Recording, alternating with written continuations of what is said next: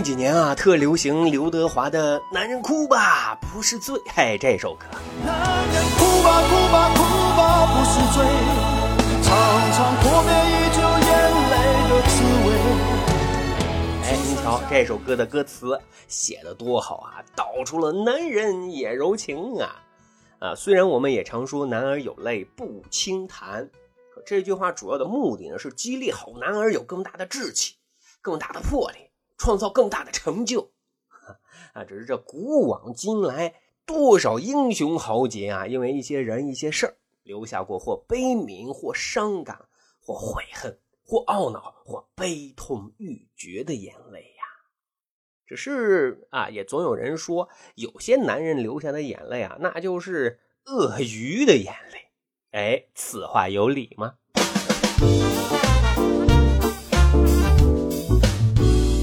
各位好，欢迎收听《密室趣谈》，我是大汉。历史上被认为是鳄鱼的眼泪啊，最有代表性的莫过于曹操哭袁绍，刘邦哭项羽，因为他们真的是死敌呀。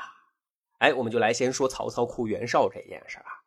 曹操跟袁绍那俩人年少的时候，也曾经是高歌纵饮、放荡浪游、疾驰行猎、呼朋唤友，是好朋友的。成年之后，他们同样是兄弟哥们儿的。袁绍这边扯起大旗讨伐董卓，曹操这边立刻就组队跟随。哎，只是这后来呀。曹操呢，实在是看不上袁绍了，太小家子气，没格局，没视野，没出息。哎，最后两个人分道扬镳了。曹操自立山头，那后来呢，双方就成为北方战场上最大的山头。于是官渡之战就开打了。最终的结局是袁绍败北，不久就去世了啊。曹操呢，就掌控了北方地区。根据《三国志》的记载，官渡之战之后。袁绍的大本营邺城也就被曹操平定了。这不呢，曹操就专程来到袁绍的墓前祭奠。曹操的表现是什么呢？哭之流涕，慰劳少妻，还其家人废宝，赐赠杂序，领食之。啊，什么意思呢？就是说，平定邺城之后，曹操专程前往祭奠袁绍。啊在这个过程当中啊，他不仅是潸然泪下、哭之流涕呀，后来还慰问了袁绍的妻子，归还了人家原来的宝物，还赠送了一些棉花粮食。刚才说了啊，因为袁绍他本身就是曹操当时最大的敌人，所以很多人都认为曹操在袁绍坟前流的眼泪，那就是鳄鱼的眼泪，就是演给大家看的，以证明自己广博的胸襟啊。这一下。以后才好收买人心啊！这种猜测啊，也许是对的。但是呢，换一个思路，咱替曹操想一想，也许啊，那个时候曹操静静的看着坟头，他想到的是什么呢？曾经的好兄弟，昔日的战友啊，如今让自己给送了一程，从此俩人阴阳两隔。虽然他们曾经心有间隙，甚至到了你死我活的地步，然而。当站在故友的坟前倒上一杯浊酒，思绪回想的，可能就是年少时曾经他们一起任性豪侠，举杯换盏。只是往事如烟啊，空气中只留下了现存的几分落寞跟苦涩。于是，被人称之为一代奸雄的曹操，不禁潸然泪下。所以说，此刻曹操的眼泪，也许啊有真性情的成分在呀。接下来，咱再说一说刘邦哭项羽啊。垓下之围，项羽拔剑自刎之后呢，楚国各地就纷纷投降给了汉军，唯独啊项羽曾经的封地鲁城，这里的老百姓是坚信项羽不会死的，也不会投降的啊。无奈呢，刘邦只好让人将项羽的头颅。展示给了鲁城的民众啊，这鲁城才被迫投降。不过呢，鲁城的老百姓却自发的以鲁公之礼把项羽给埋葬。《史记》是这么记载说的啊：“汉王未发哀，弃之而去。”啊，就是说刘邦看到这一幕的时候，也为项羽发哀，大哭一场，然后离开了鲁城。那刘邦哭项羽，是不是鳄鱼的眼泪呢？啊，也许是，但也许啊，也不是。我们都知道，刘邦跟项羽相识相交一共七年，三年共同灭秦，四年争霸天下。他们先是好朋友，后来才是敌人。所以说，可以称之为是生死冤家。那现在项羽乌江自刎之后，这主要矛盾已经没有了，人性善的一面应该是能够主导更多行为。这里千万不要忘记啊，早些年刘邦跟项羽曾经是拜过把子、结为兄弟的。要是没有项羽当初对刘邦的帮助，刘邦啊，他也不可能有今天。所以，也许就是这份情谊，项羽的死亡让刘邦啊也有一份无奈的惆怅、孤寂、落寞。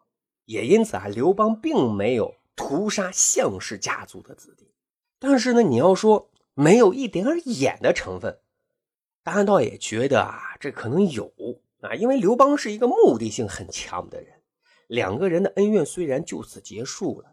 但江东那个时候还没有一统，项羽作为江东父老乡亲的英雄，他祭奠英雄也是可以收买江东人心的。总之，人性是复杂的。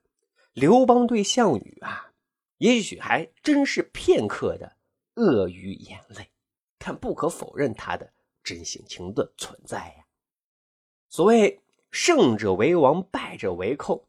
胜利者的眼泪总容易啊，让人联想到假惺惺得了便宜还卖乖啊，和失败者的眼泪就显得更加的悲壮痛苦、刻骨铭心、肝肠寸断。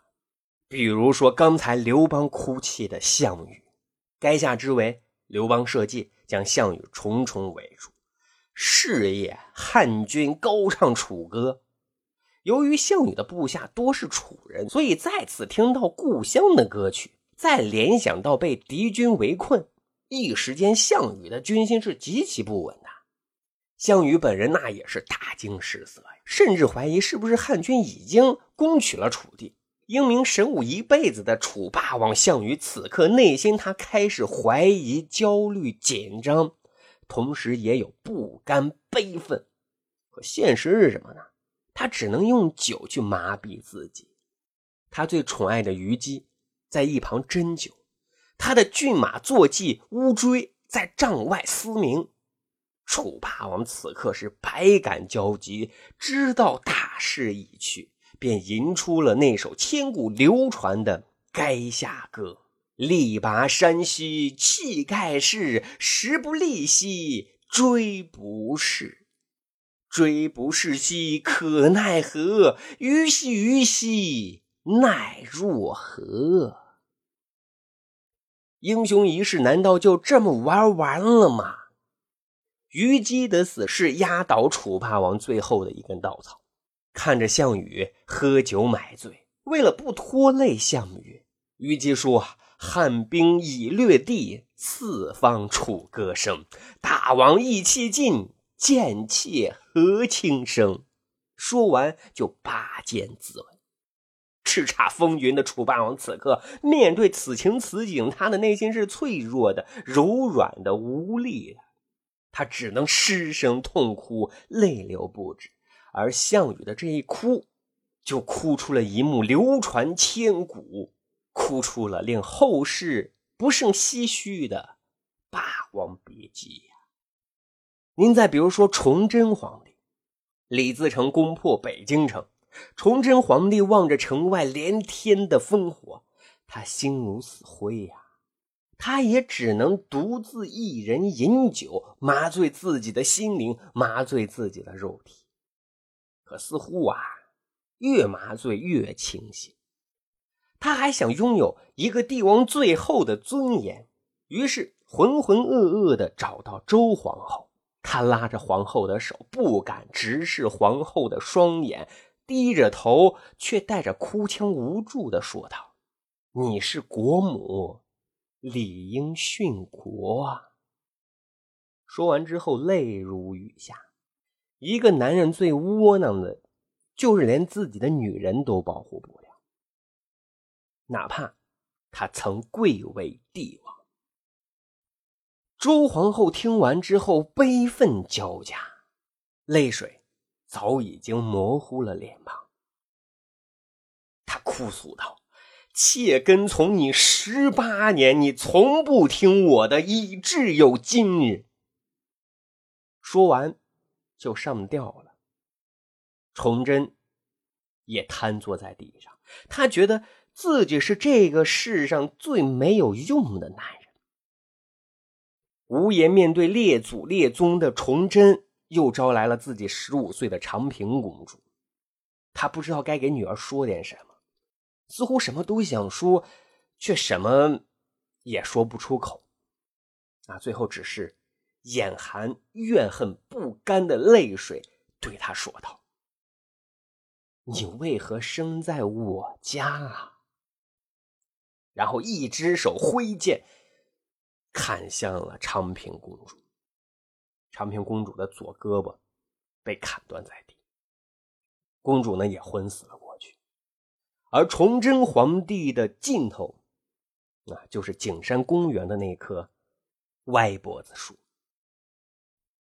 各位，您看，项羽和崇祯的眼泪跟曹操和刘邦的眼泪完全不同。曹操和刘邦的眼泪是胜利者性情的释放，而项羽和崇祯的眼泪，那是一种绝望透顶和悲凉无奈。眼泪呢，是人对事物判断情绪的反应。